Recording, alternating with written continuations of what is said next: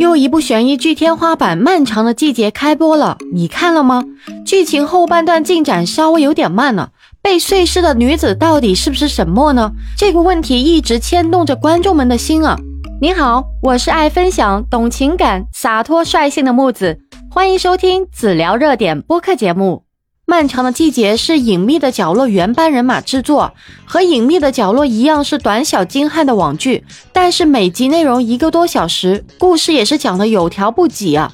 这部电视剧有顶级的主创阵容，首先演员阵容，主演范伟、秦昊以及陈明昊三位都是有演技封神的代表作，配角方面有李庚希、刘亦铁，还有发现尸体的面馆老板娘，那都是低调演技派的任素汐客串呢。那可以负责任的说啊，这个演员阵容基本贯穿了国内老中青三代优秀的演员呢。更狠的是啊，幕后阵容从导演到编剧团队再到音乐、摄影、剪辑，全部都是来自于隐秘的角落原班人马，甚至连饰演颜良的史鹏元以及饰演朱朝阳母亲的刘玲，也都在这部也都在这部剧当中饰演了配角。有人说这是隐秘的角落的姐妹篇呢，我觉得并不夸张啊。那么从最新更新的一集看到，沈墨不仅不是被碎尸的女子，反倒她才是这部剧的真正的大 boss。那么沈墨不仅屠杀了造谣女同学后分尸，还切下了自己的手指来转移视线，连王阳也都是他计划里的一环呢。大家应该都没想到吧？其实通过前半段剧情，我们可以知道啊，沈墨年幼时丧父丧母，在孤儿院待过一段时间，然后被大爷收养。可是大爷就是个禽兽啊！沈墨很小的时候就被他糟蹋了，因为小不懂事，大爷用一句做游戏就把他忽悠过去了。更加不可思议的是啊，这件事大娘一直都知情了，但是她非常害怕大爷，所以只能站在大爷那边，睁一只眼闭一只眼呢。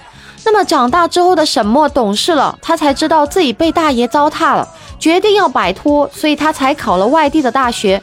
可是大爷一直纠缠不放，带着大娘跟了过来，这才发生了后面大爷用皮鞭打沈墨的一系列剧情啊。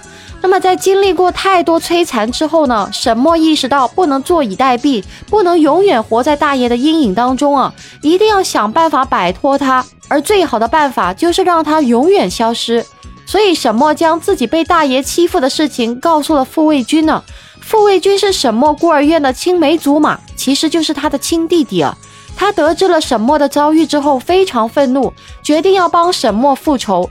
于是二人合力杀害了大爷大娘。而沈墨是医学院的学生，他负责分尸，而傅卫军负责抛尸。不巧的是啊，两人的杀人行为被王阳看到了，而王阳爱慕沈墨，他希望沈墨去自首。要不是沈默说出了自己的遭遇啊，他可能会跑去报警了。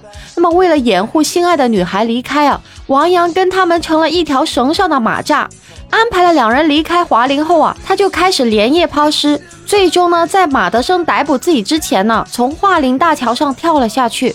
大概的剧情就是这样了，是不是让你大吃一惊呢？